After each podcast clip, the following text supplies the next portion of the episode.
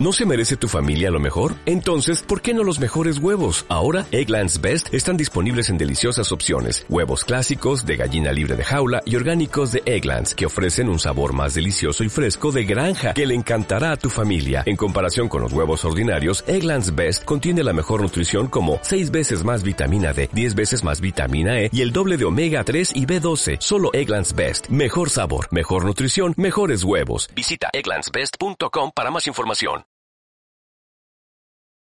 Hola, yo soy Ajeno al Tiempo. Hola, yo soy Pablo. Hola, yo soy Antonio. Y esto es... El podcast que faltaba sobre... De Mandalorian.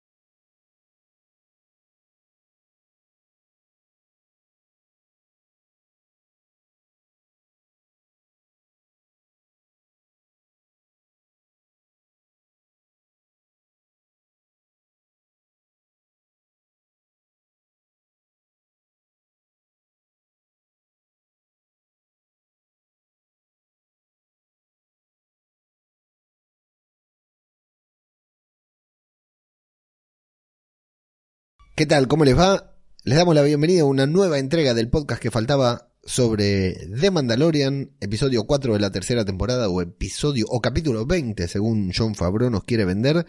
Y aunque ustedes no los notan, la presentación nos salió como el culo porque hace mucho tiempo que no grabamos los tres juntos. ¿Qué tal, Pablito? ¿Cómo estás? Eh, bienvenido o bienvenido yo, que hace rato que está. Gracias por reemplazarme, gracias por estar aquí estas dos últimas emisiones y feliz cumpleaños atrasadísimo para vos. ¿Cómo estás, Pablo? Bueno, gracias por el saludo. Eh, no, bien, contento de tenerte de vuelta acá. Eh, un alegrón poder escucharte. ¿Vos cómo estás? Como el orto, pero me tomé una pastilla y parece que la vida me sonríe. Antonio, querido, ¿cómo estás? Gracias por tomar la batuta, dirigir este podcast y hacer de este, eh, una vez más, tu podcast. ¿Cómo estás? ¿Cómo va eso? Bien, bien, todo, yo todo bien, todo normal, todo en orden y aquí a seguir hablando de, de lo que nos gusta, como digo siempre, que Eso. esta semana se, ha- se han portado, se han portado.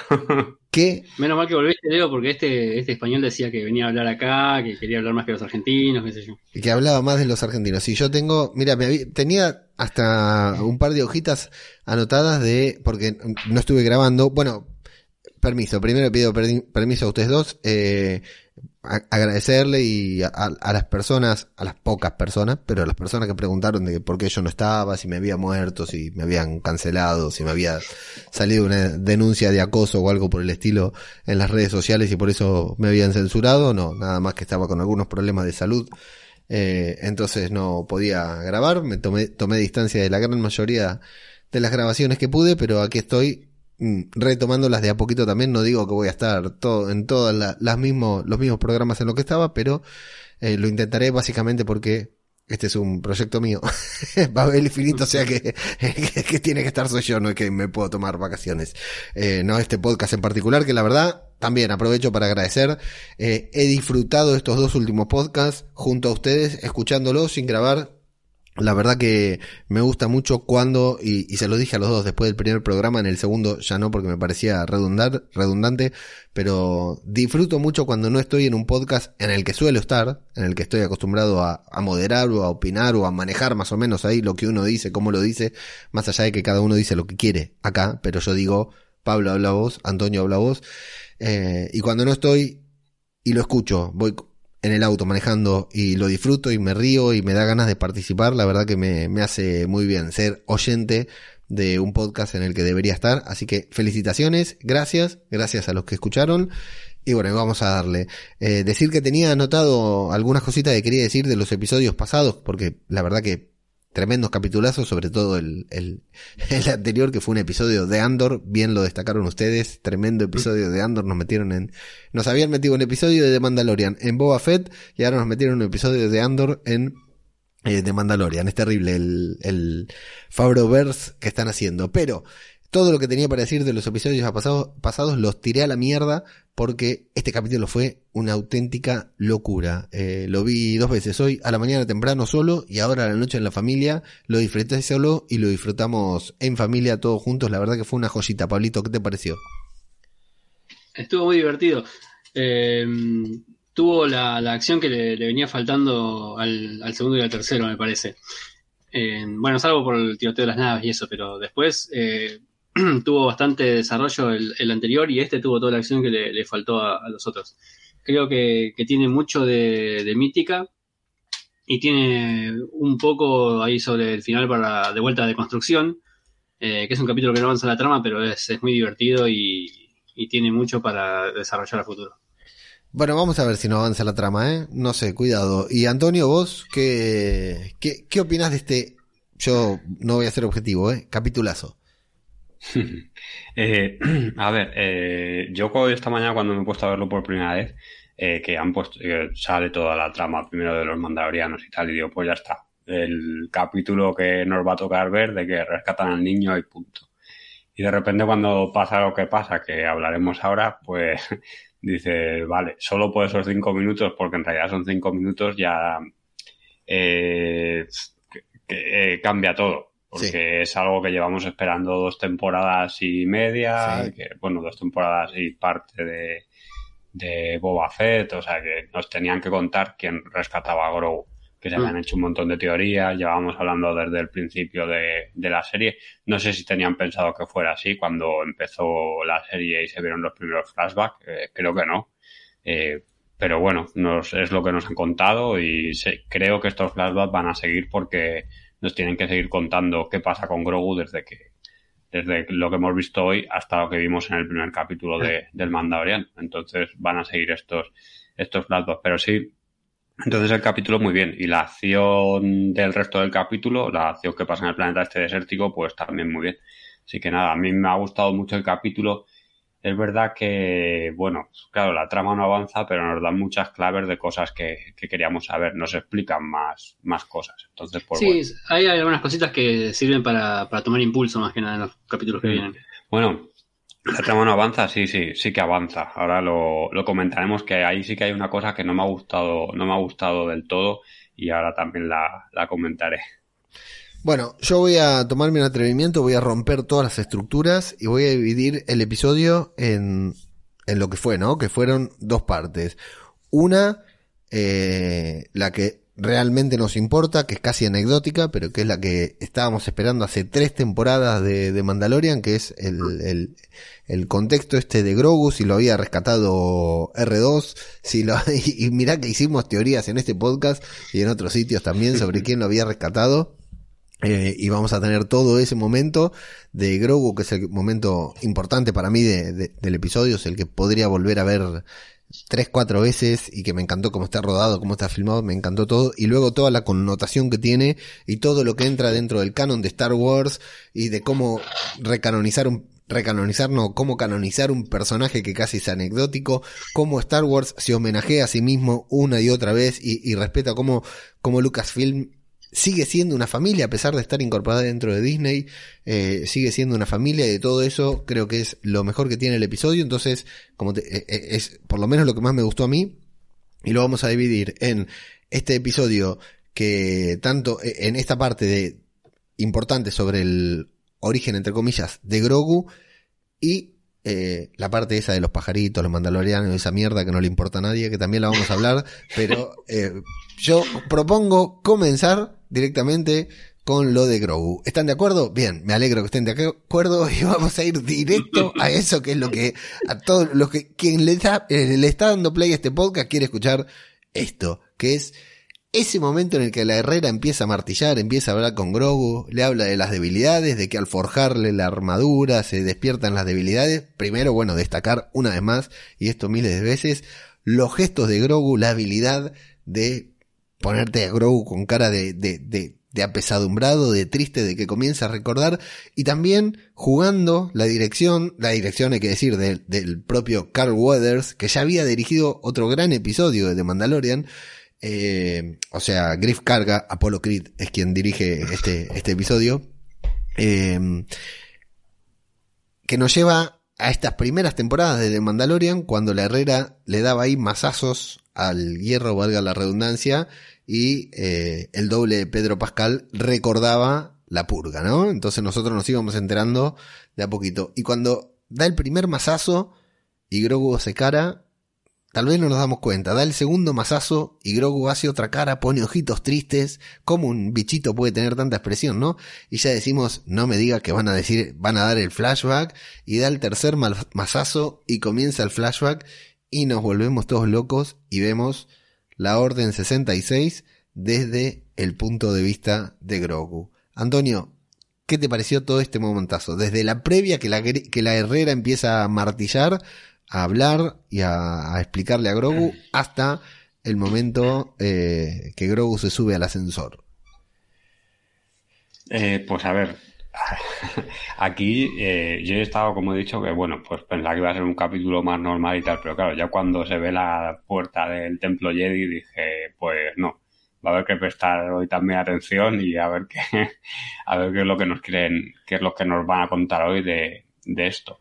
Y lo que has dicho tú de la cara, yo decía, joder, qué, qué raro que se asuste por, por los golpes que están dando, que bueno, él debería estar más o menos acostumbrado y tal, pero claro, no. Él empieza a recordar y creo que es la primera vez que le ayudan, o sea, que recuerda algo eh, sin la necesidad de que le ayude alguien también sensible a la fuerza, porque me parece que la primera vez que recuerda le ayuda a Soka y la segunda también le, le ayuda a Luke. Sí. Ya como habíamos visto antes los dos flashbacks. Y esta vez es la primera que, que él lo hace solo. O sea que tiene más control también, también de la fuerza. Y bueno, nos está enseñando también aquí al principio del capítulo. Estaba ahí otra vez más intentando comer y había conseguido llamar a un montón de cangrejos sí. para, para comérselos, que pensamos que estaban moviendo piedras, pero no, que estaba sí. trayendo cangrejos para comérselos. Y, o sea, que nos van enseñando que él va usando va usando la fuerza y otras habilidades, que también es, es importante. Y luego también el detalle que Grogu en, en el flashback es un poquito más pequeñito. No sí. sé si, si os habéis fijado en eso, pero bueno, sé que se le ve que es un, un poquito más pequeño. Y, y luego que qué bien quedan siempre los, los clones ahí matando, matando Jedis, que eso es como... Qué Antonio, está pidiendo que vuelva, Antonio pide que vuelvan los militares. Sí, no, pero que qué fácil es matar a un, a un soldado clon para un, para un Jedi y qué difícil les es a algunos Jedi matar a un, a un, un, no sé lo que he dicho ya. Bueno, que es mucho más difícil matar a los clones que a los soldados imperiales. Pablito, todo este momento en, en, el que comenzamos a entender el flashback, que, que, que, estamos por ver un flashback. Y el inicio del flashback, eh, claro. Este flashback lo, lo grité como, como, un gol, sí. eh, pero gol de, no gol de victoria, sino gol de descuento. Por ejemplo, vos perdiendo 2 a 0, te metes uno, bien, descontamos. Sí. Así, moderado. Dije que bueno, al fin vamos, vamos van a poder terminar eh, este segmento de, de, flashback y vamos a saber de una vez qué pasa con este chico. Bueno, no me lo esperaba en el capítulo. Pensé que no lo iban a dar todavía y, y de golpe apareció, así como dijo Antonio, en las puertas de, del templo Jedi y bueno, empezaron los tiros, empezó la, la persecución y, y, me pareció un, un flashback eh, buenísimo. Me gustó la participación del Jedi hasta que empecé a ver un poco el contexto. Ah, la verdad no nos adelantemos, no nos adelantemos. No, no, no, pero no, lo dejo ahí, lo dejo ahí, no, no sigo con esa parte, pero todo lo de Grogu, eh, eh, tratando de escapar en el ascensor, me, hubo momentos que me desesperó un poquito porque no sabía con qué se iba a encontrar mientras bajaba hasta que, bueno, se encontró con este personaje que, que, parece un Windows joven. sí, bueno, eh, lo que pr primero es eso, lo habíamos visto en el tráiler, no es spoilers, pero, eh, eh, o sea, era spoiler del tráiler, que habíamos visto a los Jedi ahí esperando a, a, que se abra esa puerta para, para pelear contra los clones. Ahora, más allá de describir la escena, que me parece que lo que decía Antonio, ver la Orden 66, salvo tal vez en el episodio 3, siempre está muy bien, ¿no? Porque en el episodio 3 vemos morir algunos Jedi de, de manera bastante tonta, ¿no? Eh, el que se adelanta y le disparan de atrás, la Jedi que cae y se hace la, la desmayada, la muerta y, o sea, eh, no son tan espectaculares la muerte, la, la escena, el momento de, del episodio 3 es épico y ya hemos hecho un podcast hablando de la Orden 66 que ya quedó viejo con todo esto, ¿no? Pero en The Bad Batch vimos como, eh, ¿cómo se llama? Kenan, eh, Kenan se llama el de. Kanan, Kanan. Sí, Kanan. Kanan Charrus. Eh, cómo se salvaba del Orden 66. O sea, ca- ca- cada tanto volvemos a ver, vi- vimos a Ahsoka en, en el final de, de En Obi-Wan. Eh, en Obi-Wan, claro. Vamos viendo la Orden 66. Siempre está muy bien representada.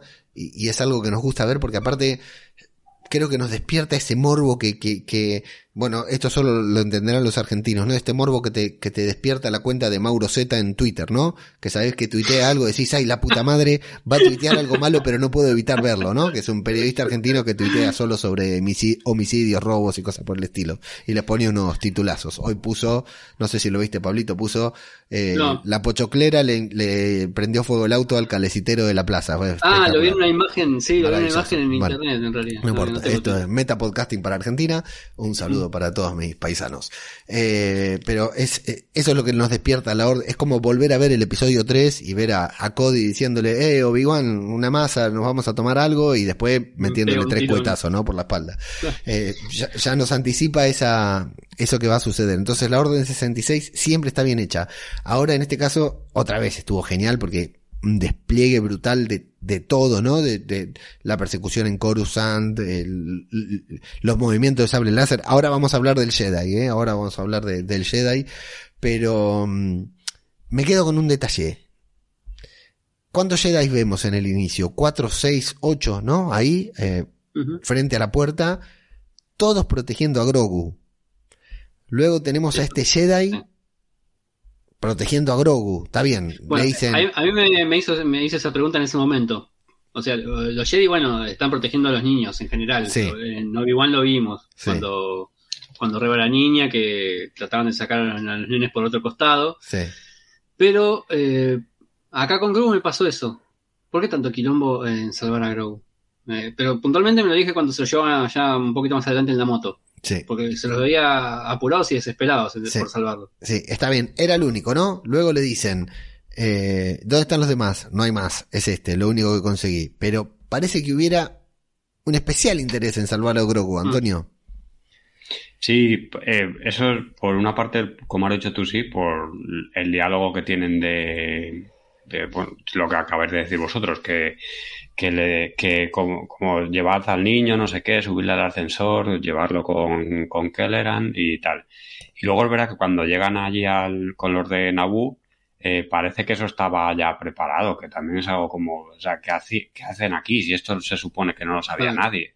O sea, Sí. tenían un plan de fuga por si pasaba algo. Es que no, eso es algo que yo creo que nos tienen que, que nos van a tener que, que explicar. No sé. O sea, yo, por ejemplo, me he quedado con esa sensación de, O porque le dicen, ya está todo preparado y no he podido traer a más gente. Que hayan pasado 10 minutos, pongamos, o 15 minutos, hayan podido avisar a estos porque sabían que les estaban, que tenían esto preparado por si, yo qué sé. Porque bueno, también sabíamos que había eh, reuniones de senadores que estaban en contra de Palpatine y por si alguna, por si tenía que escapar algún, algún senador, pues que los de Naboo estuvieran más preparados que los de otros planetas, por si se tenían que evacuar, y el que eran este llamase a los de Naboo, que ya sabían que estaban allí, y consiguiera llevar a, pensaba que iba a conseguir llevar a tres, cuatro, cinco o seis Jedis y solo consigue llevar a, a Grogu. Pues bueno, vale, pues eso sería una explicación, pero que nos tendrán que dar, que es la que yo me puedo plantear ahora, por ejemplo.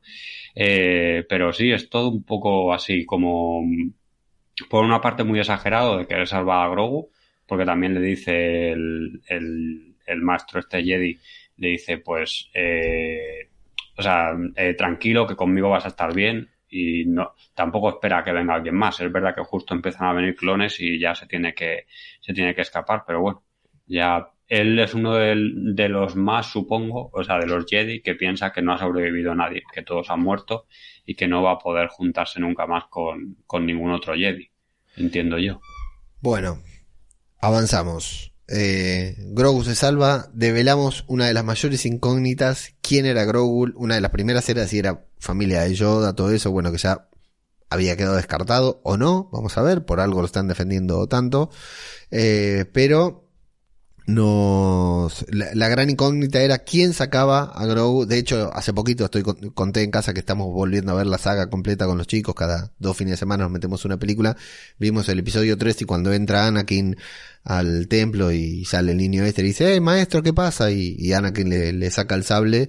Eh, yo siempre hago el mismo chiste y grito, Grogu, como que alguien que, que salve a Grogu, ¿no? Que está, estaba por ahí. Eh, ya sabemos quién lo rescató, que no fue R2 ni nada por el estilo. Sabemos que lo rescataron, bueno, esta suma de Jedi también, eh, pongámosle que fue una, una, especie de el final de Rogue One también, ¿no? Cuando se van tra tra trasladando el, el, pendrive de un lado al otro escapando de Vader. Mm. Y ahí nos vamos a encontrar con Kelleran Beck, un Jedi al que jamás habíamos conocido, o sí, Antonio, porque tenemos mucho para hablar de Kelleran Beck, este, Jedi, este Jedi que primero tenemos que decir, de, de la nada, ¿eh? Somos espectadores, prendemos, nos ponemos a ver eh, The Mandalorian, nos aparece este Jedi, qué personajazo, acá, eh, en estos cinco minutos que, que aparece, qué personajazo, haceme una serie, un spin-off de Kelleran Beck por la galaxia, peleando contra los inquisidores, lo que fuera, porque me encantó. Pablo, ¿qué te pareció a vos? Kelleran Beck, acá, eh, sin, sin el contexto Sí, que le vamos a meter ahora. No, sí, lo primero que se me ocurrió fue que por ahí era, era de un videojuego. Eso, Sí. O sea, pero ahora después ya como espectador sin contexto, eh, nada, me pareció un buen Jedi porque me gustó porque maneja dos sables como Ahsoka. Eh, se lo vio muy, muy hábil, muy hábil eh, Sí. manejando la fuerza también porque hay uno, uno de los clones, este, lo tira por, por el borde de- del edificio, ¿no? Lo- usando la fuerza lo empuja, Sí, sí, lo, eh, repele bien todos los disparos, ¿no? no se le escapa uno. Hay algunos Jedi que por ahí le pegan o, o tienen que esquivarlo, pero este no esté manejando los sables, los repelió todos, protegió bien a Grogu, eh, se las ingenió bien al momento del escape cuando se metió por ese túnel donde venía el tren que vimos eh, que tomaba Pershing en el capítulo anterior. No sé si recuerdan. Sí, sí, sí. Ve, ve justo Eh, la, la, la parte, el pico más alto de. Claro, sí, el, Coruscant, el- sí. el- el momento de escape, cuando lo persiguen las naves grandes de los clones. Eh, lo que me deja así, bueno, un interrogante grande es dónde lo llevó, ¿no? Sí, bueno, ya lo veremos. Y Antonio, ¿qué te pareció Kelleran Beck en su primera aparición canonizada dentro del universo Star Wars? Bien, a mí me gustó mucho. Es verdad que me sigue gustando más eh, otro, ot- otros usos de los sables de, luz. O sea, el, el- uso que le da está muy bien, pero no le vi del todo, ¿cómo decirlo?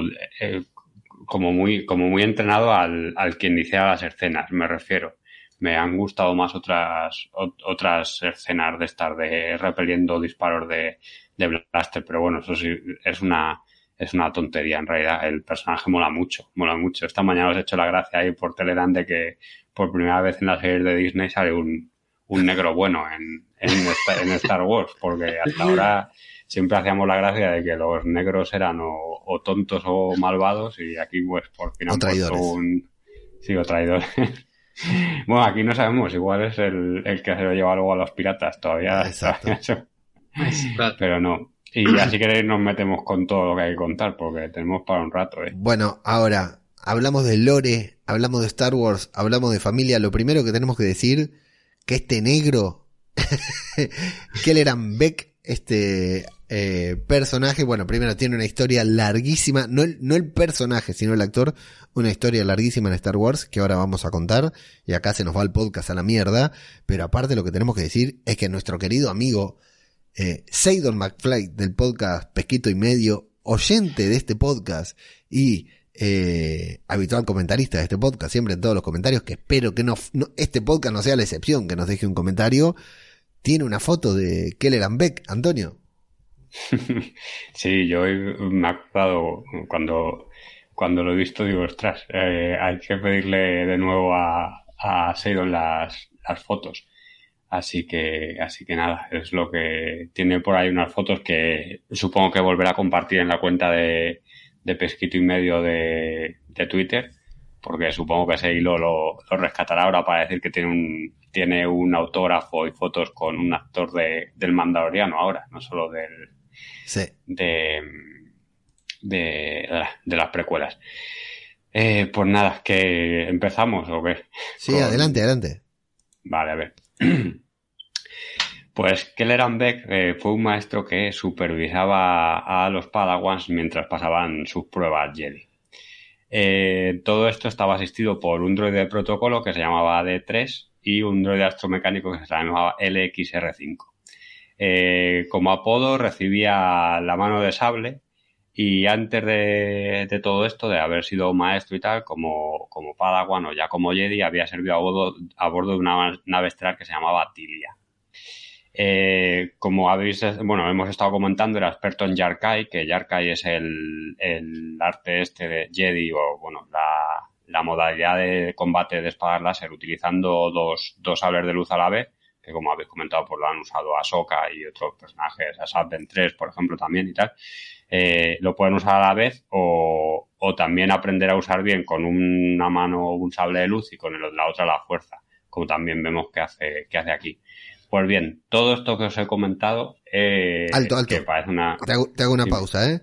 Gra- gran contexto, perdón Antonio, ¿eh? Gran contexto de Kelleran Beck, que es un, un maestro Jedi que eh, no hemos visto en los consejos, bueno, primero porque no existía ni nada, pero que podríamos, podríamos decir que no hemos visto en los consejos Jedi de, los episodios 1, 2 y 3 y nadie lo ha mencionado, porque era un maestro que en teoría se especializaba solamente en educar a los, a los niños. Era como un maestro Jedi que lo tenían ahí para, para, para instru- ins- instruir a los Padawans, ¿verdad, Antonio?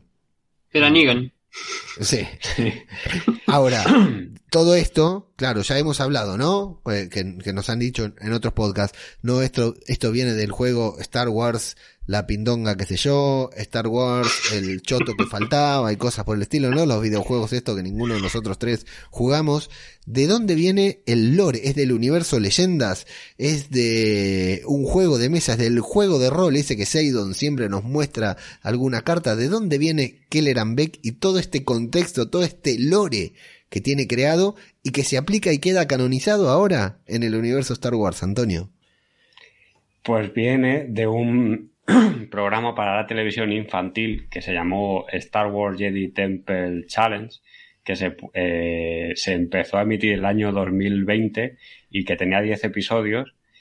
Y esto era un programa infantil tipo, digamos, reality de estos de, de pruebas, eh, de pruebas físicas, pero era para niños. O sea, era un... si busqué por YouTube, que hay, hay vídeos, eh, bueno, me parece que están los 10 programas, de hecho, colgados enteros en una cuenta de YouTube que se llama Star Wars Kids o algo así. Eh, pues están los programas y se ve a, a, a- actor, Beck. a, a Kelleran Beck, que es un, el presentador del programa y eh, que tiene los dos droides de protocolo y van explicándole que tienen a los niños que van que tienen que hacer unas pruebas. Eh, son tres parejas de dos niños o dos niñas, un niño y una niña, y, y, pues tienen que hacer pruebas relacionadas con, con supuestos entrenamientos Jedi, pero bueno, que son pues pasar por cuerdas, eh, yo qué sé. eh, Armar su propio sable que- de luz. Sí, eh, saltar y coger cosas que están en un árbol utilizando una cama elástica, cosas, cosas así muy sencillas, pero bueno, que al final es un programa infantil. No sé cómo explicarlo mejor, tipo gladiadores americanos, pero, Eso, pero gladiadores con americanos, telematch, supermatch en Argentina, Latinoamérica, no sé si existían en, en España esos programas, o sea, sí existían porque eran australianos y no sé de dónde mierda, pero no sé cómo se llamaban. Eh, pero claro, un juego de, un, un reality, un juego de desafíos que si existiera hoy en día, Miriam en series reality podría hablar sobre ellos y decir que es un mierdón, lo que pasa es que con toda temática de Star Wars, eh, nosotros ahora vimos, eh, perdón Antonio que te interrumpo otra vez, pero hace tres podcasts, hace tres podcasts que no grabo. Eh, estábamos, vimos eh, The Mandalorian con los niños y automáticamente les puse el primer episodio de este juego, de, de este programa de Star Wars, quedaron fascinados. Luca, el de 12, ya quería ir a participar porque es el típico programa que si nosotros fuéramos niños o si se hiciera así, pero para adultos, quisiéramos participar también, ¿verdad? Bueno, yo no, pero Dale, Antonio, qué amargado. Ah, Vamos los tres, los tres. Aparte, vos, vos tenés que venir, que sos el que corre acá. Es como si fuera, Pero- por decir algo, algo que está actual, actual eh, en la actualidad, el piso es lava, pero sobre Star Wars. Es. Es así, es como el piso es lava, pero sobre Star Wars. Eh, ahí el personaje se llama Kelleran Beck, y, y ese personaje de un juego, de, un programa infantil, lo trajeron y lo convirtieron en un Jedi de puta madre, que es nada más y nada menos el que rescata a Grogu. O sea, no se puede tener la poronga más grande, por decir de una manera, Pablito. Es tremendo esto. Sí, yo te, te decía que tuve muchos sentimientos encontrados cuando vi el, el programa del juego, porque digo, qué ganas de estar en- siendo pibe, siendo adulto, qué ganas de estar ahí corriendo, haciendo todo un, un entrenamiento Jedi hasta convertirte en Jedi, porque a los chicos de, de premio le daban un cristal Kyber, Sí. lo hacían que lo ponga dentro del sable de luz, prendían el sable de luz y le daban un, un tapado de Jedi. La o sea, túnica, sí. ya está, te convertiste. Eh, así que por ese lado me encantaba, dije, bueno, qué programa de puta madre para los chicos, de- de- a los que les gusta Star Wars es, es fantástico. Y después, por otro lado, digo, este perejil lo sacaron de acá del programa de televisión y lo pusieron como un Jedi ahí canónico y es de los mejores. Claro, porque era un O sea, simple la- presentador, era un simple tipo con una túnica que le decía, ánimo, fuerza, usa la fuerza, le decía Sí, boludeces. aparte, no es que le hablaba normal, le ponía voz de Jedi. Sí. Tenés- Bien hecho, ahora tienes que poner holocron en ese agujero. Bueno, a- a- Antonio, sin decir todavía quién es el, el actor ni nada por el estilo, algo más que quería decir porque te interrumpimos mucho sobre No, Beck. ya, ya, ya hay que, ya hay que decirlo para seguir, ya hay que decir Bueno, el. Entonces, decir, recordar esto. Es un programa de juegos que nada que ver con Star Wars, ni los cómics, ni los juegos, ni, la, ni el universo de leyendas, ni el juego de rol, ni los videojuegos, ni la serie animada, absolutamente nada. Un juego, un juego, un reality de niños jugando, sacaron un personaje de ahí y lo convirtieron en canon de Star Wars. Eso para mí, o sea, puede ser una boludez o no, eso habla muy bien de esta, de lo que te decía, ¿no? De la familia de Lucasfilm, que me parece brutal. Pero ahora, cuando hicieron este programa de Star Wars de juegos, tuvieron que contratar a alguien para que lo conduzca. Para que conduzca este programa. Podría ser Antonio, podría ser Pablo, podría ser, eh, no sé, eh, Mr. Big, podría ser cualquier persona que condujera este programa eh, y- e interpretara a Kelleran Beck, este negro eh, Jedi. ¿Y a quién contrataron, Antonio? Pues contrataron a Ahmed Best, que es el actor que interpretó a Jar Jar Binks.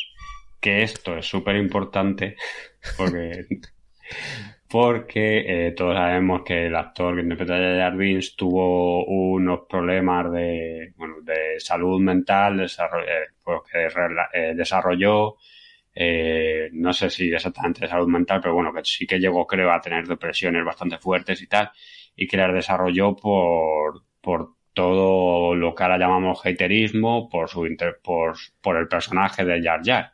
O sea que todo esto que, que ahora digamos que es un poco más común o que ya hemos visto con otros actores y tal, pues él en los, en los 2000, ya, bueno, fue en el- a partir del 99, eh, ya, ya lo tuvo.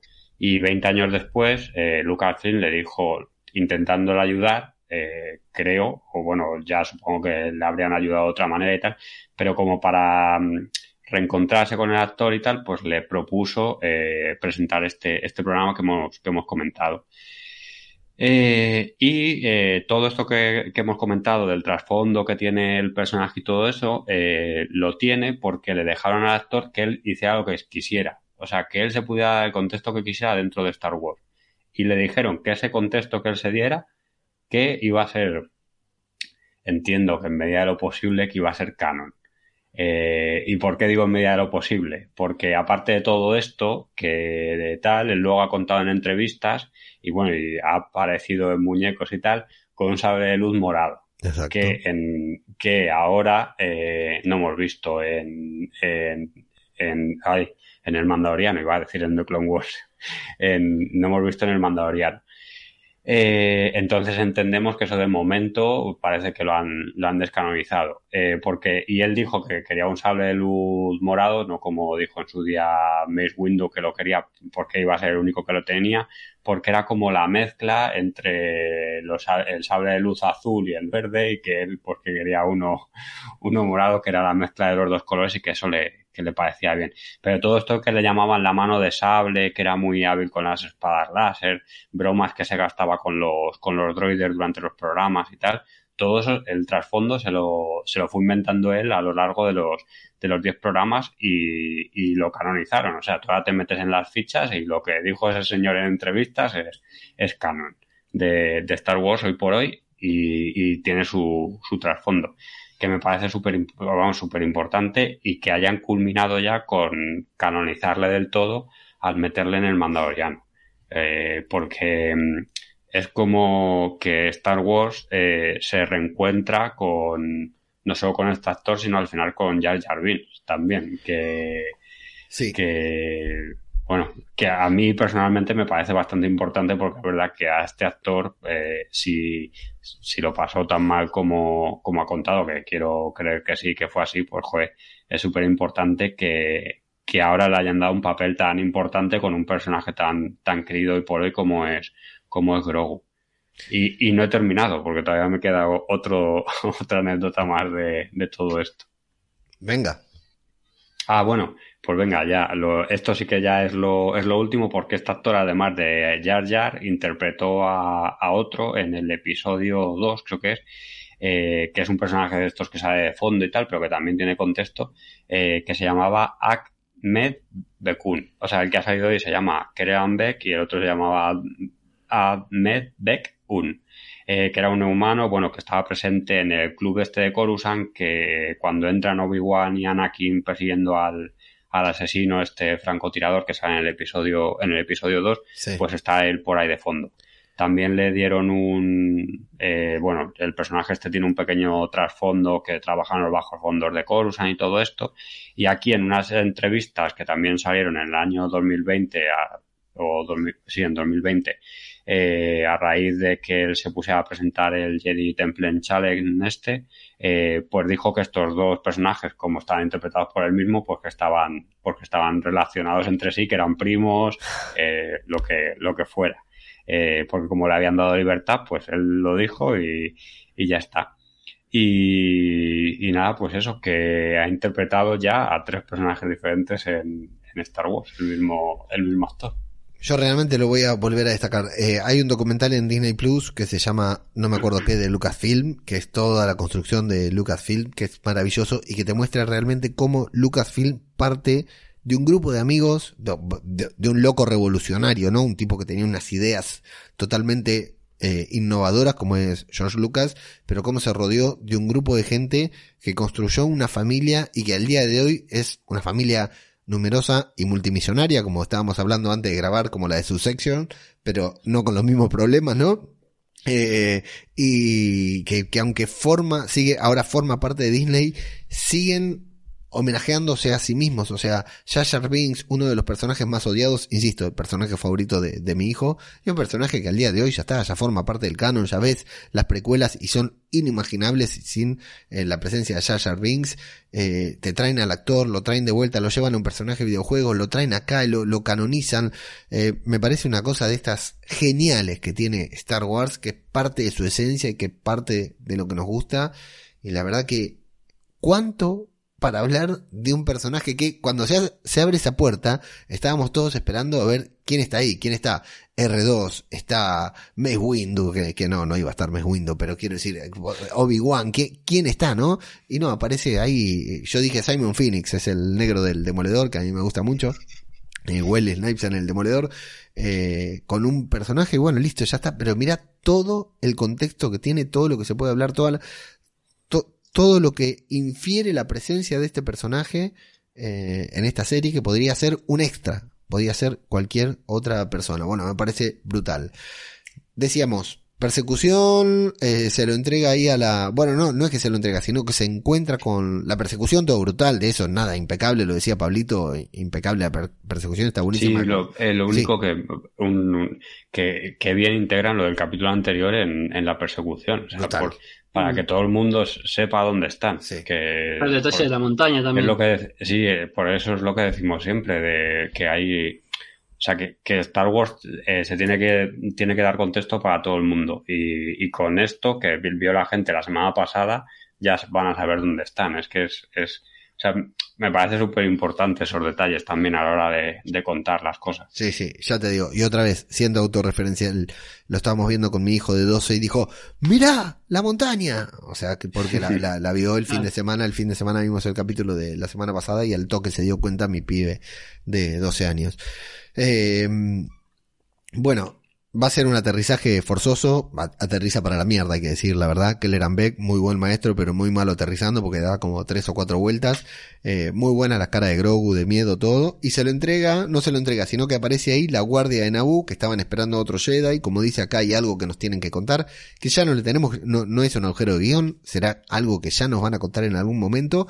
Y se sube a una nave de Naboo, que se la trajo la guardia de Naboo, que se queda ahí peleando con los, con los clones y salta al hiperespacio llevándose a Grogu consigo. Ahora, nuestra nueva teoría, porque hasta aquí era quién había salvado a Grogu, ahora sabemos quién salvó a Grogu, tenemos que pensar, yo me quedo con ese detalle de por qué Grogu es importante, que ahora si me acuerdo lo voy a tocar, por qué Grogu es importante, y a dónde lo lleva. Es la guardia de Naboo la que lo traen.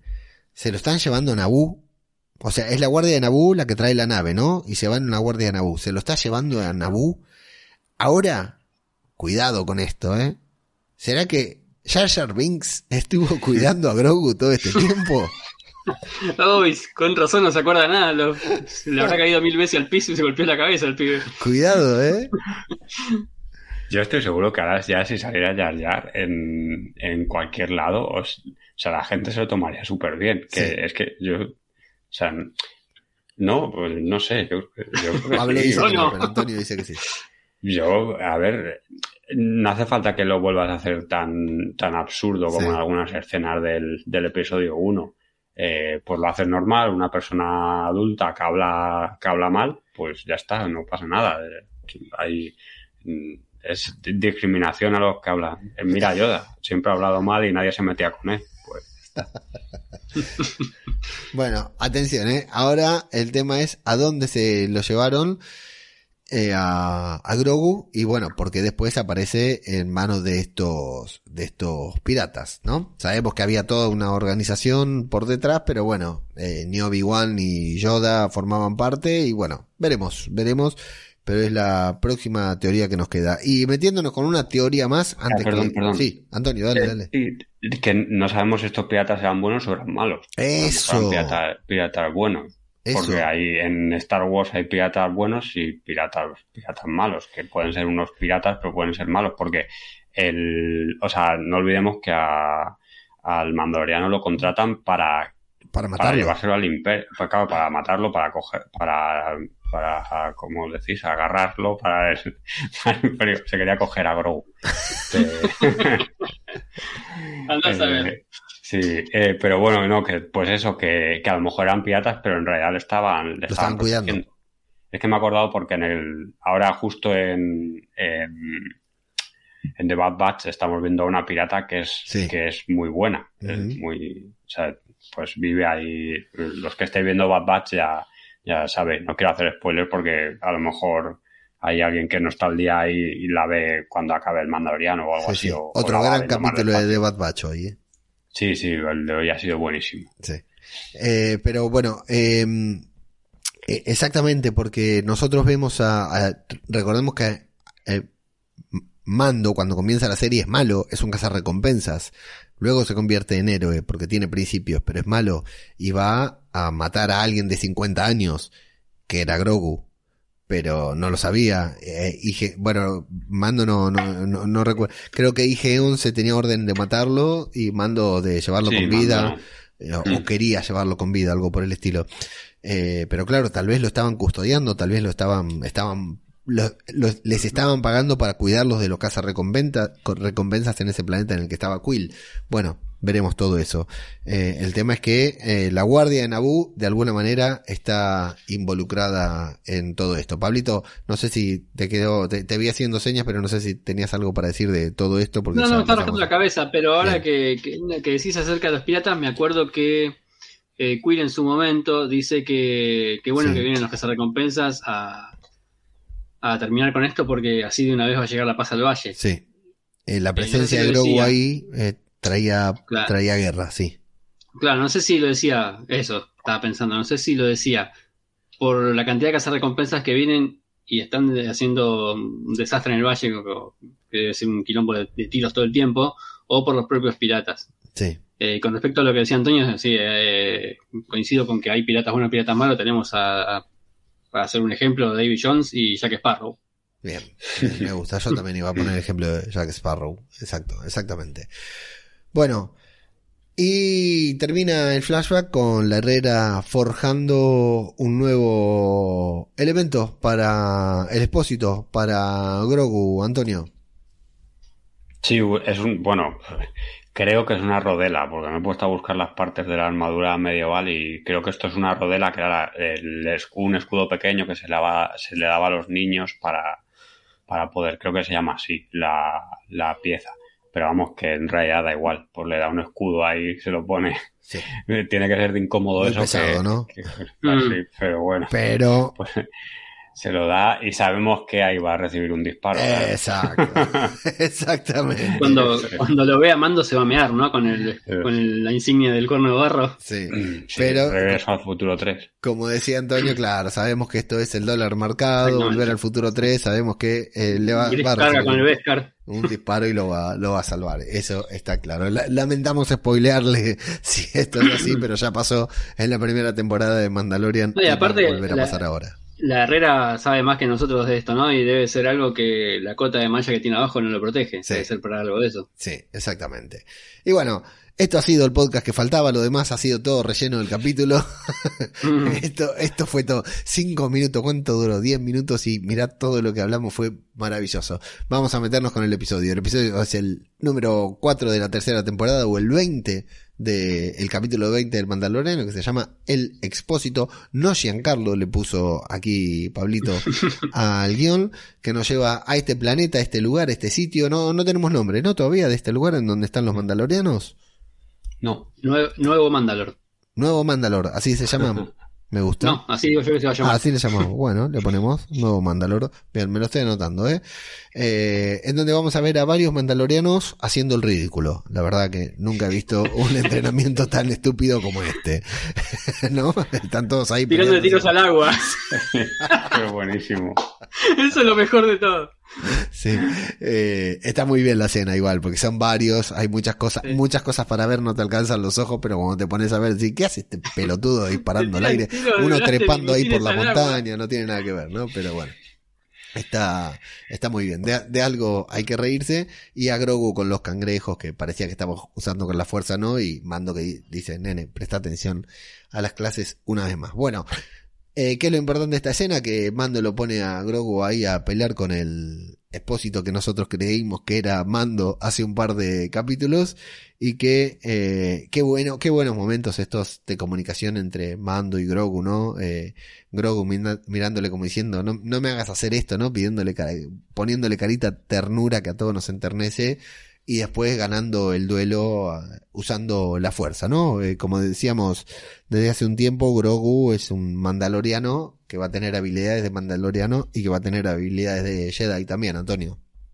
Mm, sí, aquí mm, es, verdad que lo que hacen es un poco ridículo tal, pero me gusta mucho como Boca Tan va ahí paseando entre, entre los mandalorianos que está ahí como feliz de de diciendo, joder, por lo menos en algún sitio mantienen la cultura esta que teníamos nosotros y que, y que yo misma me cargué, pues mira, aquí por lo menos estos, estos locos están aquí, están haciendo lo que yo hacía de, de niña, que es estar entrenando, entrenando todo el día, porque es como los espartanos que vivían para la, vivían para la guerra. Eh, y luego el otro, eh, bueno, hablando de la escena y tal, pues me ha gustado mucho como la reacción padre-hijo de, de Grogu con, con Din Djarin. Eh, pero la voz, bueno, incluso aquí la voz me ha recordado a, no sé si veis el lazo, pero la manera de hablar y todo eso, hay el, no sé cómo se llama el actor, pero vamos, el que hace de Roy Kent, que es el, que no sé si veis Ted Lasso. No, no veo Ted Lasso, pero veo Ted Lasso The Last of Us. Haciendo un juego, juego de palabras malísimo. Bueno, pues entre las hay un futbolista que es como así, como muy gruñón y me ha recordado mucho a, este, que eh, se, llama Roy Kent, los que, los que estén escuchándolo y, Ted Lasso, que por cierto están haciendo podcast ahí en, ahí en KBWW, que lo están haciendo sorianos. Es que como no veis Ted Lasso, no sé qué hacéis que no la veis, por cierto. Pero no importa, el spam igual. Oye, ¿quién existe? ¿Eh? Oye, ¿quién existe? Hacer sí, spam bueno, igual no, pues eso, que están haciendo, si que os gusta Ted Lasso, los que estéis escuchando esto, sino como estos dos imbéciles con los que grabo, pues, pues, pues que sepáis que, que BWW, que es un podcast, está, que lo dirige un chico que se llama Andrés, o lo presenta, o como se diga los podcasts, eh, pues es- lo está haciendo con, con Soccer Kids, que es otro amigo de, de por aquí, y con Sorianos. Están ahí los, los dos. Tienen una intro brutal que han metido cortes míticos de la radio española. De, l- solo por escuchar la intro merece ya la pena que, que, lo, que os lo pongáis. Con la música de desafío total, que era la que ponían aquí en los partidos, en los partidos de fútbol y tal. Pero bueno, que nos desviamos y que si no, esto se hace muy largo. Que veis el lazo. Eh, ¿Qué es desafío total? Que. No lo sé, una, peli- una la película, película de, puede ser, sí. Sí, es de, sí, sí, es, de Schwarzenegger, creo. Es que ahora mismo no me acuerdo. Porque- Yo para los nombres soy muy malo. Porque aquí en Argentina los partidos de fútbol tenían la música de Evangelis, pero de Blade Runner, los títulos finales de Blade Runner. Es eh, un clásico. Suena Blade Runner y Mm. para nosotros suenan los, los partidos de Fútbol de fútbol. primera. Pues Sí, aquí pues, es desafío, desafío total, sí. Creo Bueno. que es desafío total. Pero bueno, da igual. Muy bien, recomendación del podcast de KBWW, que yo lo recomiendo Ted Lasso porque no la veo, eh, lo recomiendo siempre porque es un podcast que me gusta mucho y me gusta mucho Andrés como podcaster, sobre todo porque tiene esa costumbre que tengo yo de agarrar a gente de la nada y meterla, eh, meterle un, pod- un micrófono adelante y hacerle grabar podcast, eso me gusta mucho de, Andrés. Eh, bueno, eh, duelo, gana Grogu, creo que festejamos todos, ¿no? Cuando Gra, cuando usa la fuerza, Gra, eh, le, mete ahí jugando al paintball, le mete los tres tiros y, y lo declaran ganador. Ragnar, el otro niño, el niño que ya sabíamos que tenía nombre porque Antonio nos lo había dicho, pero ahora lo dicen en voz alta, se va. Y eh, va a comenzar la parte Juego de Tronos del episodio.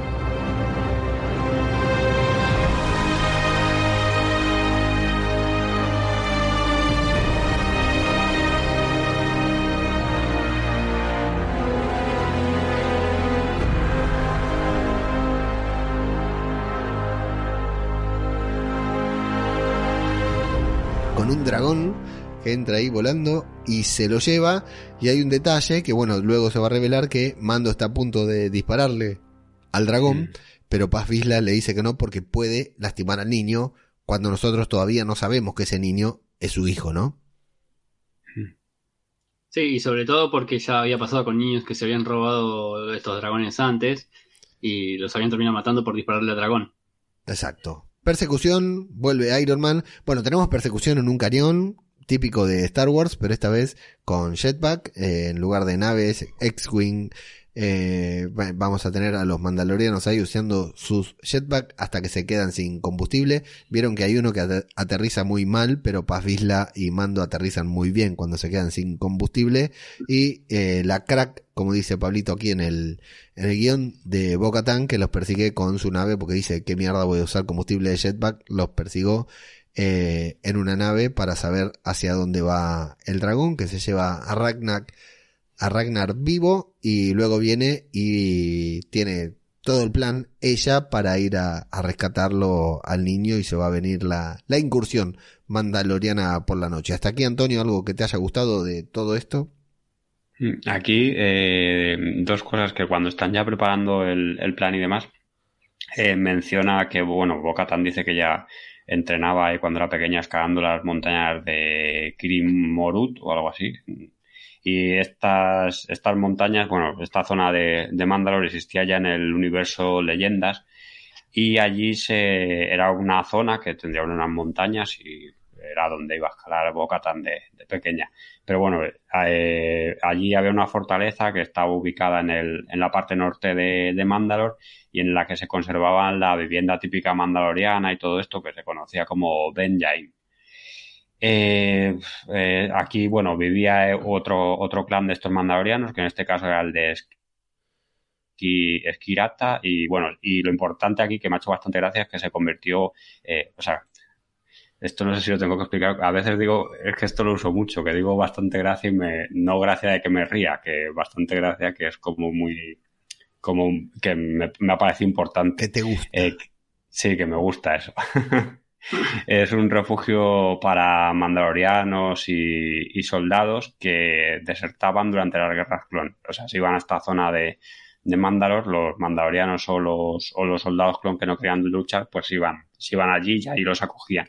Y luego con la llegada de, del imperio, eh, pues también siguieron aceptando a sectores imperiales, a clones y a un pequeño número de refugiados Jedi. ¿Por que digo que me ha hecho gracia? Porque es otro de los lugares que podría ir, que podría ir Grogu. Claro. Y luego también se menciona a la Herrera, menciona a Paz Vizla que, que llame a los, esto sí que no sé cómo se pronuncia, a los Rick Howe o algo así. Sí. Que los Rick Howe eran una especie de, de, ave, otra ave depredadora que vivía también en, en Mandalor. Y aquí, bueno, lo importante es que fue adapta, adoptado por el, por el clan Bisba, eh, Bisla como su emblema y más tarde eh, lo adoptaron como el, eh, como el emblema de la facción mandaloriana de la Guardia de la Muerte, eh, que fue la que una vez más recuerdo que se enfrentó a la hermana de a la hermana de Bocatán durante las durante las guerras clon eh, para echarla del poder porque la, la hermana de Bocatán era pacifista y la Guardia de la Muerte no. O sea, eh, claro, ca cada bueno, clan, cada clan de, de, mandalorianos tienen adoptan un símbolo, ¿no? Eh, sí. Eh, Mando y Grogu tienen el cuerno este de, de vaca. De barro, sí. El cuerno de barro. el cuerno de barro. Eh, Bocatán tiene el búho nocturno y ellos tienen el Shag Hawk, que es un halcón no sé qué. Sí, un, un halcón Shrike, que, es, que era un ave de, de aquí de Mandalor. Eh, y lo que decía al principio de cuando hemos empezado a grabar, eh, que no me ha gustado mucho, es que creo que todas estas escenas eh, las han metido, o sea, que Grogu luche con el hijo de Paz Vizla, eh, que luego tengan que salvar al hijo de Paz Vizla, que es para, evidentemente, redimir a Bocatán y eh, uh -huh. ante los ojos de, de Paz Vizla. Y al, y al Mandaloriano. Pero si haces todo eso, antes, durante estos 5 o 10 minutos de, de, antes de que le rescaten, tienes, tienes que enseñarnos que, que Paz Vizla les odia de alguna manera. O sea, en plan de pues que le hubiera azuzado más al hijo cuando se hubiera eh, luchado con Grogu, que hubiera dicho alguna otra frase como las que dijo en el capítulo anterior contra eh, contra Din Djarin o contra y contra Bo-Katan. Y eso me ha faltado un poco. O sea, parece que va allí y desde el primer momento lo acepta ir con ellos. O sea, en plan, o que, o que simplemente con que dijera en plan, yo con esta gente no quiero ir. Cuando le dice, ya me encargo yo de rescatar a, a mi hijo o a, a Ragnar o, o, a quien sea. En plan de estos, yo que sé, que son como que acaban de llegar. Sí. eh, que no, no quiero ir con ellos. Y la Herrera le diga, no, ve con ellos porque, pues porque tienes que ir y te lo digo yo. Y ya está. Luego ya pues que se rediman y tal. Pero que lo acepta como muy fácil, me ha parecido a mí. No sé, no sé a vosotros. No lo pensé, ahora que lo decís, sí, pero yo no lo pensé, Pablito. Sí, no, a mí me pareció, ahora que, Antonio lo comenta, me, pareció que, o sea, si bien los que venimos eh, prestándole bastante atención a la serie, ¿no? Sabemos que Paz Vizla eh, es antagonista de Bocatán y de y de Din Djarin por una cosa o por otra, ¿no? Bueno, el tema de las casas, de donde venían cada uno de los clanes, con respecto a Bocatán, eh, porque eh, no sigue el camino del credo, después con Din Djarin desde el principio, cuando consigue el Beskar Imperial, eh, allá cuando se encuentra en la cueva de Mandalor en, el primer, en, en, la cueva de Navarro en el primer capítulo, ya sabemos que Paz Vizla va a ser el grandote antagonista, a pesar que después lo ayuda, después tienen el duelo con, por el sable oscuro, eh, todo eso me parece que quedó muy lejano para el espectador común, ¿no? Sí. Capaz que necesitaba un refresco así de, de malos tratos con respecto a ellos dos. Pero, por ejemplo, eh, y, eh, cuando, cuando lo quieren hacer, lo hicieron muy bien, por ejemplo, cuando Boba Fett eh, se encuentra por primera vez con la otra mandaloriana que estaba con Bo-Katan, no sé si os acordáis que están allí en una, en una taberna y tal, tienen un, una, una conversación que dura un minuto Sí. Y que le dice, tú no eres un mandaloriano, ¿cómo vas a ser un mandaloriano si eres un clon? Que conozco tu voz, que, que he peleado con muchos como tú y tal. O sea, que estas cosas se pueden hacer de una forma que, que quedan muy bien y que es, pues ya está. Ya sabemos que a, a Boba Fett había algunos mandalorianos que no le, que no le aceptaban, no sé.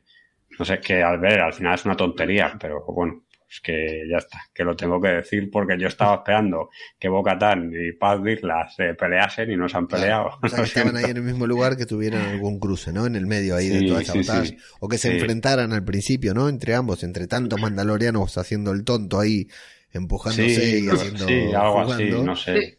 Ah, un desafío por bronca nada más, ¿no? Sí. Sí, sí, una pulseada, ¿no? Una pulseada china ahí de los dedos, contar hasta 10, algo. Bueno. Sí, hubiera quedado bien. Eh, lo que sí, que cada vez me gusta más estéticamente Paz Vizla, ¿eh? La, esa armadura papota que tiene, que parece War Machine cuando se pone todo encima en Marvel, está tremendo. Hoy vi una foto del actor. Ojalá que se saque el casco porque quedaría excelente. Es un monstruo. Es un monstruo. pelado, barrudo, así.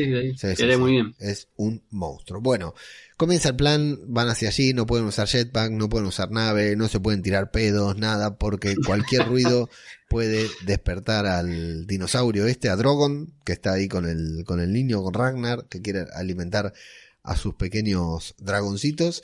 Eh, y va a ser justamente Bocatan la que va a liderar la, la, la, casa, ¿no? Que tienen que hacer guardia ahí de la noche y, atacar al amanecer. Y me gusta el detalle de que, eh, por ser ella la que lidera, primero que pregunta, dice, che, ¿cómo hacen para comer cuando tienen hambre? si no se pueden sacar el casco, dicen, nos vamos a otro lugar a comer. Y cuando ella se está por ir a otro lugar a comer para sacarse el casco, eh, para no, una vez más, esto es otro detalle, eh, de, de ella respetando el credo, ¿no? Que no le chupan huevo el credo, ya que está, ya que se bañó, ya que la aceptaron, bueno, listo, is, the way. Eh, no se saca el casco y listo, acepta el credo tanto como pueda.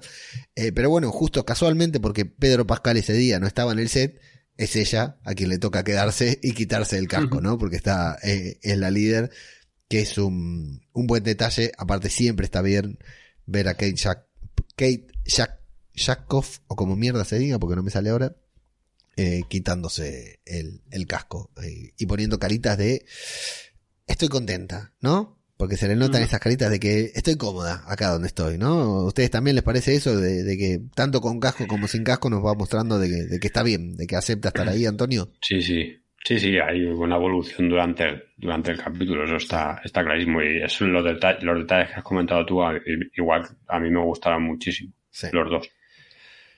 Bueno, eh, van a trepar al estilo Batman y Robin en la serie Batman 1966, ¿no? En algunos momentos me parece que se ve ahí que van en una acostados en el piso, ¿no? que aparezca un Yago abriendo la ventana. Totalmente, sí. Totalmente. van a trepar ahí a, rescatar, van a usar los, la, la, la visión infrarroja del casco de mando para decir ese es el niño, pero no eran el niño, eran los tres bebés de dinosaurios. Aparece Ragnar y ahí Paz se pone todo loco porque eh, nos va a mostrar que su hijo se desespera. Y bueno, esto sí es importante, va a ser importante para todo esto que decía Antonio, porque en definitiva, después de esta larga discusión de persecución que ahora vamos a narrar, que estuvo muy bien, eh, Din Sharin y Bocatán salvan a Ragnar, el hijo de Paz por lo cual Paz va a quedar en deuda con ellos y si había alguna enemistad que venía de hace eones atrás entre las dos familias, bueno, ha quedado saldada. Pero te pregunto, Pablito, ¿qué te pareció toda esta pelea, persecución de todos los mandalorianos contra el dragón para rescatar a Ragnar? es una locura, es una locura, me pareció muy buena. Sí. Hubo, hubo algunos momentitos en, en, la parte en que le empiezan a tirar cables y redes al, al dinosaurio, que me mareó un poco, no sabía, no identificaba bien si era Odin Sharin o Bocatán. Bocatán estaba agarrada de la cabeza, ¿no? Pero hay una parte que antes de que Odin Sharin le apuñale la, la pata al bicho y suelte a, Ragnar, que me pareció un poco confusa, que como que había movimientos de cámara entre el movimiento. Está bien que es una escena muy dinámica y van volando a una velocidad alta, ¿no? Pero entre que tiraban los cables, le tiraban redes, iban, volvían, no identificaba qué mandaloriano era cada uno, pero me pareció muy entretenida. ¿Antonio? Sí, a mí la escena, bueno, me ha gustado muchísimo, está, está muy bien, está muy bien hecha y tal, pero como siempre decimos, es una escena de acción que vamos a repetir lo que, lo que la gente ya ha visto en la, en la serie y no merece mucha pena. Aquí, no sé si te acuerdas, Pablo, que cuando hablamos del tráiler eh, dijimos que, que se veían juntos a Din Djarin, a Boca Tania, Paz Vizla en la misma... Sí, cuando iban cambiando las rocas. Sí, pues es, claro, de, esta, esa escena está sacada de aquí, o sea que ya sabemos dónde, por, por qué se juntan, que era por salvar al hijo de, de Paz Vizla. Y luego que es un otro detalle de estos absurdos, pero que creo que no es casual que van siete a salvar a, al, al, niño. O sea que, bueno, eso es otro guiño a películas del oeste, yo creo, porque hay bastantes, sí, bastantes planos aquí que, aquí, o sea, eso, bastantes, bastantes planos. Y luego eso también que ellos mismos lo habían comentado de, de, voz y tal, pero, pero se ve que hay algún otro casco de algún otro niño por ahí también que se habían dado. Sí, hay uno rojo ahí tirado en el nido. Mm. Eh, y lo que, lo que has hecho tú, Pablo, a mí también me ha pasado en alguna escena, que no identificar muy bien a los, a los mandalorianos. De hecho, yo la primera vez que vi el capítulo, al que le dice Paz al principio que no dispare, yo no me había dado cuenta que era, que era el mandaloriano. Era, pensaba que era otro cualquiera y, luego la segunda vez digo, anda, si es, ahora tiene todo mucho más sentido. Me pasó lo mismo. Eh, eh, a los mandalorianos, eh, váyanse a otro planeta, ¿eh? No va más ese. No, es un, despelado, está lleno de bichos. No va más ese planeta, no, no, se fueron al planeta equivocado. Ahora que saben que Mandalore el aire es, eh, se puede respirar, vuelvan ahí porque no. Ah, con, esos de cuatro ojitos se, se, pueden manejar muy bien, váyanse de ahí. Bueno, gran momento para mí en toda esta persecución que nos vamos a destacar, que es eh, Paz Vizla tirando fuego desde adentro de, del, del dinosaurio, ¿no? Del, del dragón, dinosaurio digo yo, del dragón. Y momento Jurassic Park cuando, como puso Pablo acá en el, en el Jurassic World, no, Jurassic Park, el Mosasaurus se come al la Indominus Rex, eh, creo que no hay un guiño más grande, no hay, no hay nadie a la que no se le haya venido esto a la cabeza, ¿no? Es total. Faltaba que, faltaba que este episodio lo dirigiera Bryce Dallas Howard y listo. ay, sería redondísimo, claro. Sí sería genial. Bueno, eh, gran conclusión igual para la escena y todo termina con ellos llegando. La Herrera, me encanta como la Herrera le dice, la armera le dice Grogu. A, el otro día andábamos por la calle y vimos un, una figura de acción de la Herrera que está brutal, ¿eh? una gana de comprármela, si no fuera porque tenía la tarjeta en menos 10, me la compraba, pero estaba buenísima. Eh, la Herrera diciéndole Grogu, vení para acá, Grogu, vení para allá, y Grogu caminando. Eh, qué poco hablamos de Grogu, de las expresiones, todo, porque fueron brutales las expresiones de Grogu en este capítulo de, de, de, de miedo, de, de, duda, de desconcierto, de, de pedirle ayuda a su papá, a su tutor, lo que fuera.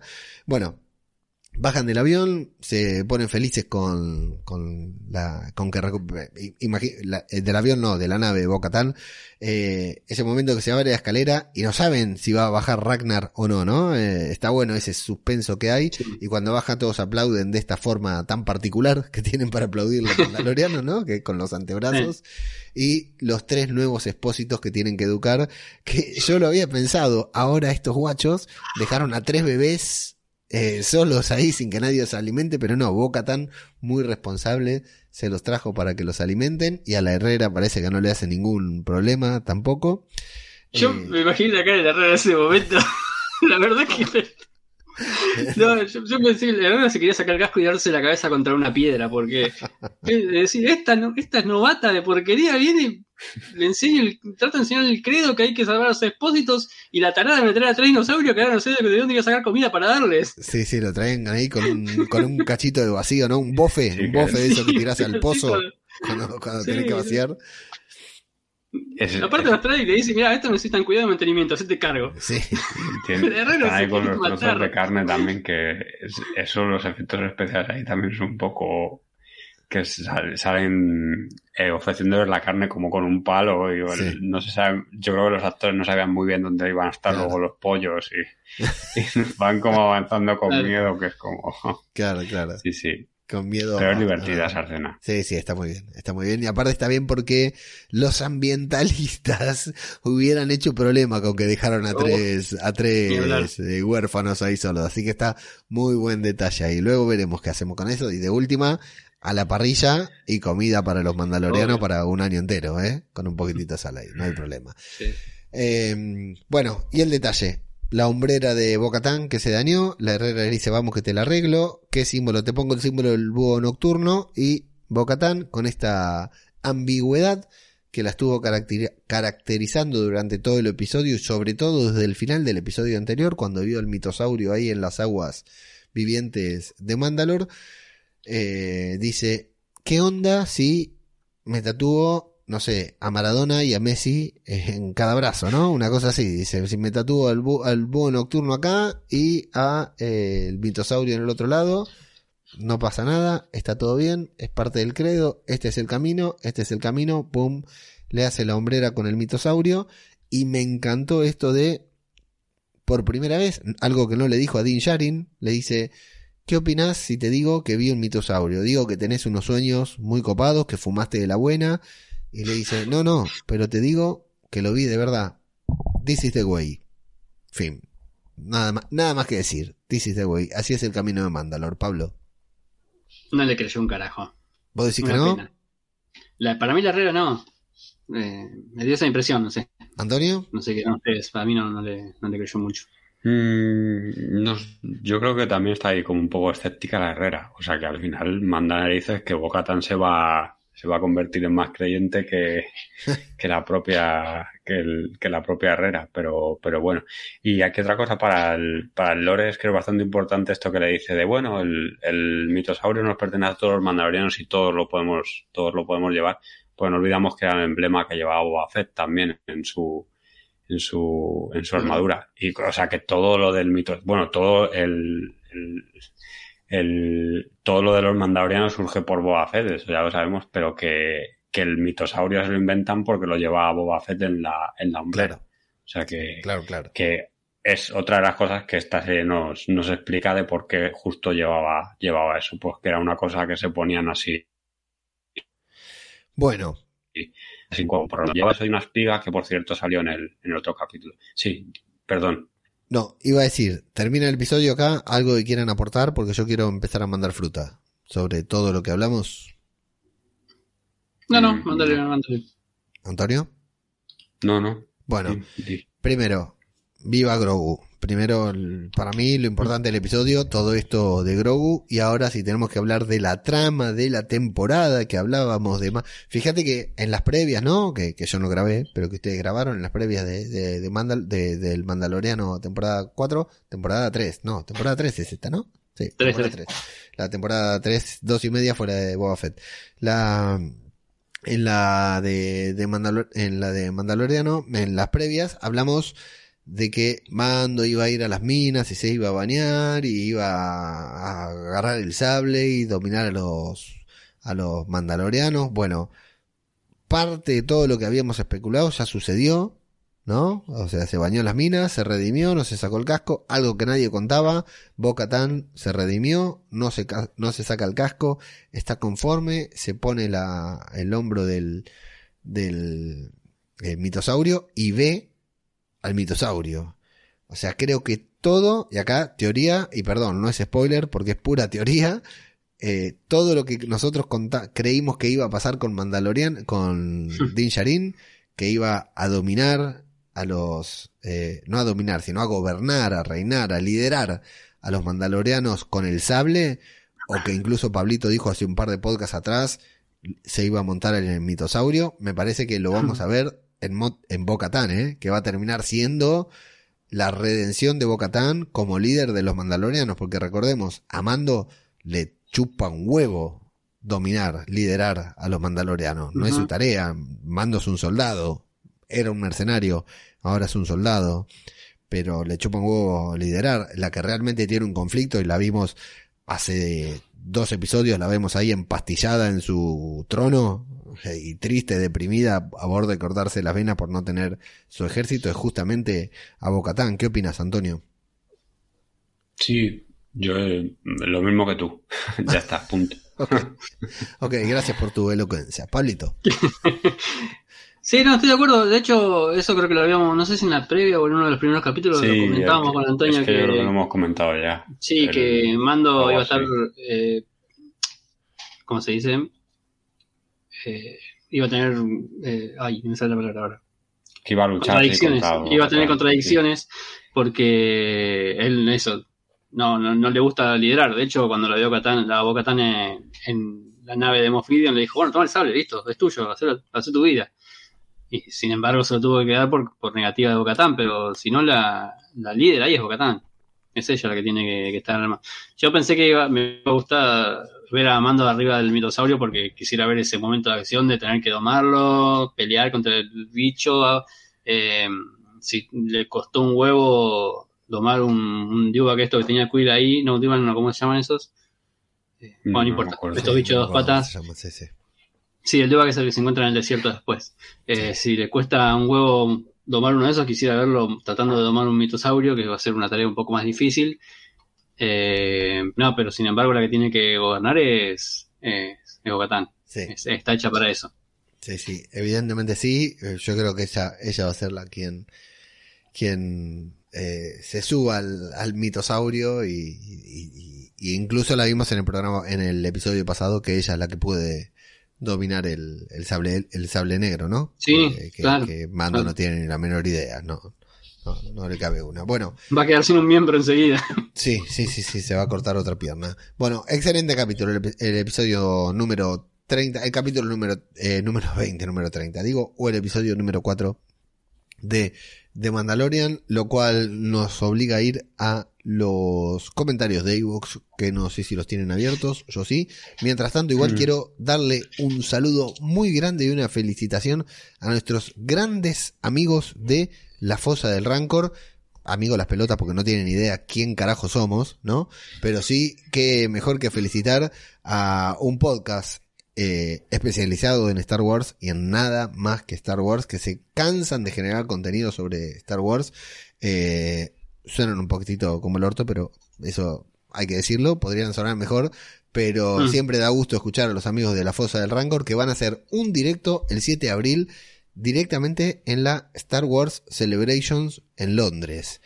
Mamita querida, o sea, si me toca a mí, eh, estoy con el pito duro una semana de estar en la Star Wars Celebrations de Londres haciendo un podcast sobre Star Wars. Así que si por algún lado le llega este comentario, salvo el del sonido como el orto, ese que no le llegue, pero sí mi felicitación porque la verdad que como oyente de, como seguidor de La Fosa del Rancor, eh, la verdad me pone muy feliz que un podcast español llegue a Londres a una Star, a una convención como es la Star Wars Celebrations, a hacer un podcast sobre Star Wars. Esperemos que, que, que, haya, que esté grabado, que se pueda escuchar y que puedan transmitirnos parte de sus sensaciones, porque la verdad que es excelente, excelente eh, que hayan, por el medio que sea, que hayan llegado hasta allí. Mis más sinceras felicitaciones y por supuesto envidia de la sana y de la buena, por supuesto. ¿Tenemos comentarios? Sí, tenemos. ¿Quién comienza con Seidon McFly? Dice, gran programa como siempre. Espero que el siguiente episodio sea de Mando y no de M. Andor. De Mandor, dicen. A ver si conseguís que Leo esta vez no se escape. Eh, dice no sé no sé escaque, que no tengo idea. Que ah, esa escaque, mira, leí rápido. Sí, no sé qué quiere decir. Y que es una mezcla de escape y cagón, me parece. Sí, supongo que Escaquearse es no. Pues. Eh, por ejemplo, si estás en un trabajo, no trabajar mucho. Ah, bueno. Es justamente lo que hice. ¿eh? Justamente lo que hice. Tocar rec y ahora voy a tocar stop y editar. Es todo lo que hice para este podcast. Antonio, léete a, bueno, Seidon McFly del podcast Pesquito y Medio que hoy publicó un hilo porque se cumplieron 20, 30 años, no me acuerdo. No, no, eso no es de hoy, que no es de hoy. Que no ah, no es de hoy ese hilo, bueno. No, eso lo, no, lo, publicó, hoy, pero es viejo. Lo, lo, lo, publicaron cuando se cumplió 20 años de la grabación en Sevilla. ¿Pero le dio retweet hoy o no? Eh, lo ha podido retuitear hoy, claro, eso puede ser. Bueno, si no lo hiciste, eh, Seidon, dale de retweet porque si no me hace quedar como un boludo. Lo envidié fuerte. Y ¿eh? estuvo, en la. Estuvo en la. Bueno, lo que he contado antes, que él estuvo en, en la grabación de, de, las precuelas en, en Sevilla. Y pues, eh, que bueno, la grabaron allí, que es una ciudad de, de España. Y allí, eso era en Abu. Y, y fue a la grabación. Y bueno, estuvo con, con George Lucas. Tiene foto de George Lucas. Y justo el actor este, que ahora se me ha olvidado el nombre, el que ha salido en el capítulo de hoy, El que pues se acercó también a donde estaban. Sí, él se acercó a las vallas y pues le firmó unos autógrafos también y demás. Y así los más famosos, pues no, no estuvo nadie más, pero, pero este, Natalie este Portman sí, ¿eh? tiene- Ojo, Natalie Portman sí. Creo que no, pero bueno. Sí, sí, sí, dijo que sí, dijo que sí. ¿Sí? Sí, sí. Así, bueno, pues leeros el hilo de Twitter y os enteráis mejor de lo está. que lo estamos contando. Correcto. Yo voy a leer a, a Lunática Lovegood que nos dice, gran programa chicos, el capítulo de esta semana ha estado muy bien, incluido la parte que es un capítulo extra de Andor. Un abrazo. Sí, la verdad que qué bueno que estuvo, ¿eh? Na- nada que ver con nada, pero qué bueno que estuvo todo lo de Pershing. Y acá volvemos a la... Bueno, Lunática Lovegood, muchas gracias, gran oyente, y que además tiene una cuenta de Instagram, insisto, en que comparte sus opiniones, sus reviews sobre películas, series que va viendo, y que, insisto, Lunática Lovegood, esa cuenta necesita un podcast, ya te digo, ¿eh? Eh, somos varios de la mugre que lo escucharíamos. Em, pero... mm, eh, Doctor Pershing, ¿no? Nos, hi- nos hicieron mucho hincapié con esto de la clonación. Sabemos que las secuelas se basaron mucho en esta clonación de, spoiler alert, clonación de Palpatine. eh, algo que estamos viendo mucho también en The Bad Batch en esta temporada, ¿no? Que tiene cierta importancia, el tema de los clones y todo.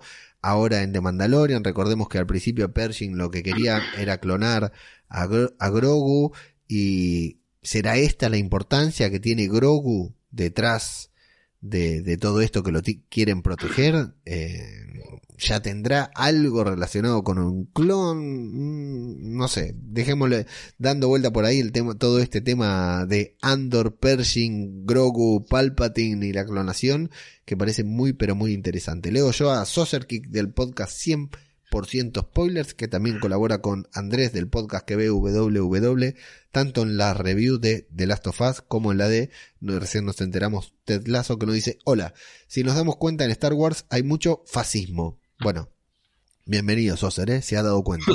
En el episodio 3, el androide de Obi-Wan R4 muere y es rojo, mientras R2D2, que es azul, como la gaviota del PP, es el héroe.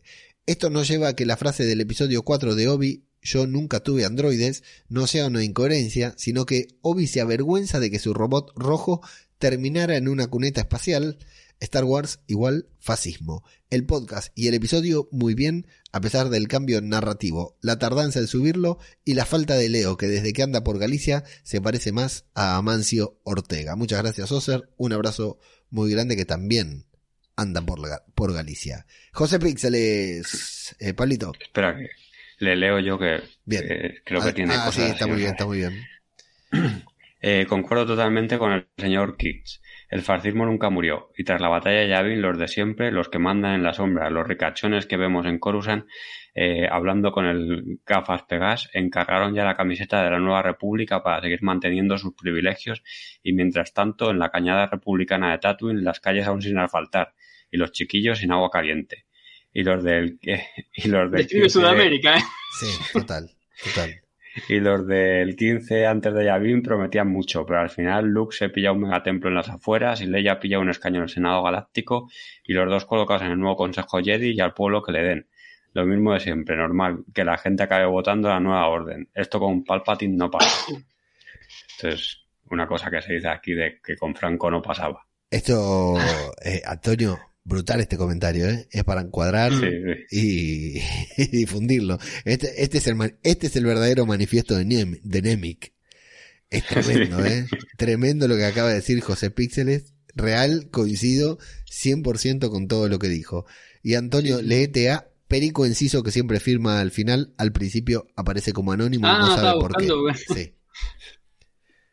Eh, acabo y me No, dice dije Antonio, Perico, Pablito, eh, a Pablito, Pablito. Sí, da igual. Ah, bueno. Dice, me ha gustado mucho el capítulo 3. Me parece que es un acierto el acercarse un poco al estilo de Andor. Creo que la semilla que va a dejar este capítulo va a hacer que flipemos al final de la temporada. Abrazos, Perico Enciso. Sí, sí, coincido con lo que dice. El otro día, justo con Antonio, decíamos eso. Sí.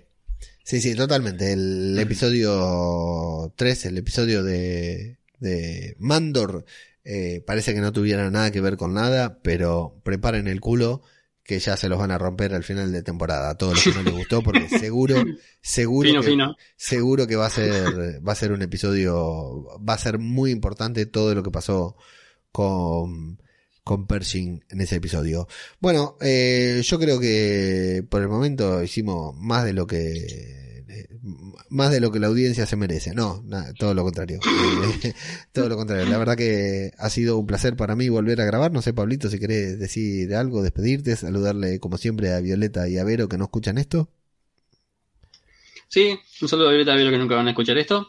Eh, ah, bueno, nada, comentarles que con Viola estuvimos practicando guitarra y ya estamos sacando los primeros tonos de la canción de la introducción de Mandalorian. En tres o cuatro temporadas la banda oficial, la banda sonora oficial de este podcast será Cuando ya esté cancelada, por- cuando esté cancelada Mandalorian, vamos a sacar la canción. será compuesta por Pablito y por Antonio y por Violeta. Y Antonio que el otro día nos hizo partícipe de un momento histórico en su vida que su hija vio el momento en el que Ah, sí. Vader le dice a, a Luke que es su padre Antonio y pasó lo que tenía que pasar, ¿no?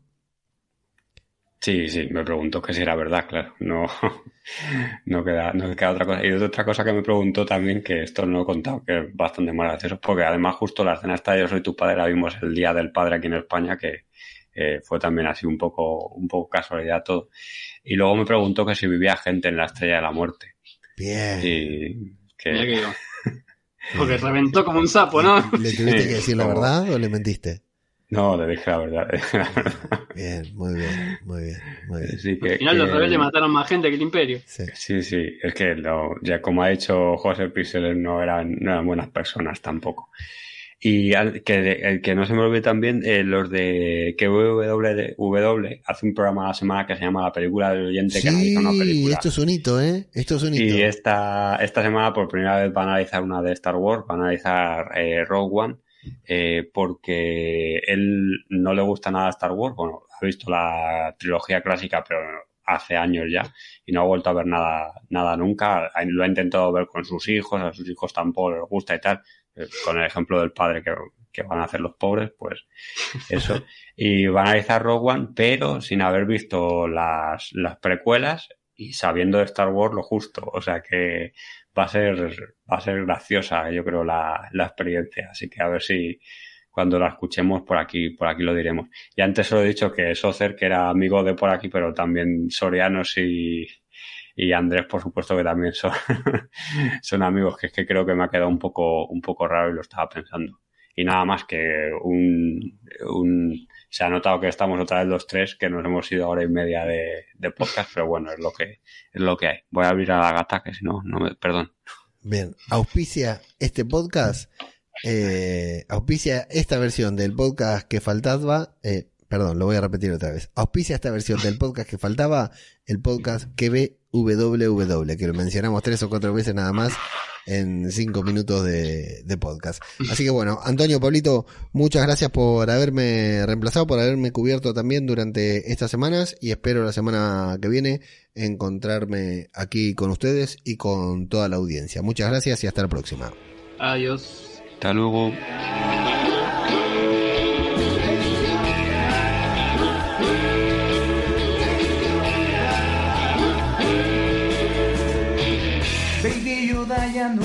Porque yo doy yo también. Esos huevos no te comas o te vas a atragantar Yoda, Yoda, Baby Yoda ya solo no vas a estar. Que tu daddy Mandalorian con Luke te mando a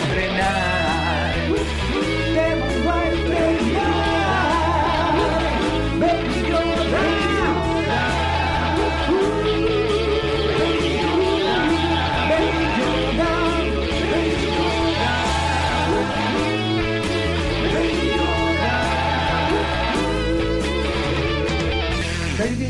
el camino me enseñó que mi destino era Yoda, Yoda, Yoda, Yoda, Yoda, mi Yoda. Yoda, Yoda, Baby Yoda, contigo quiero jugar. Con tu daddy Mandalorian salvaron todo Star Wars.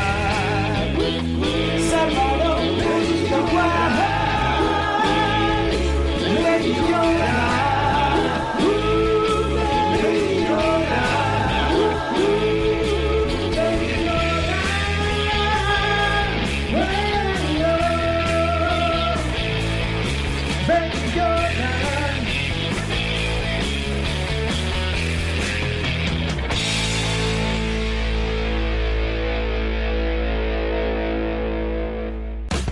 Hola, yo soy ajeno al tiempo. Ah, no me digo yo. Hola, yo soy Pablo.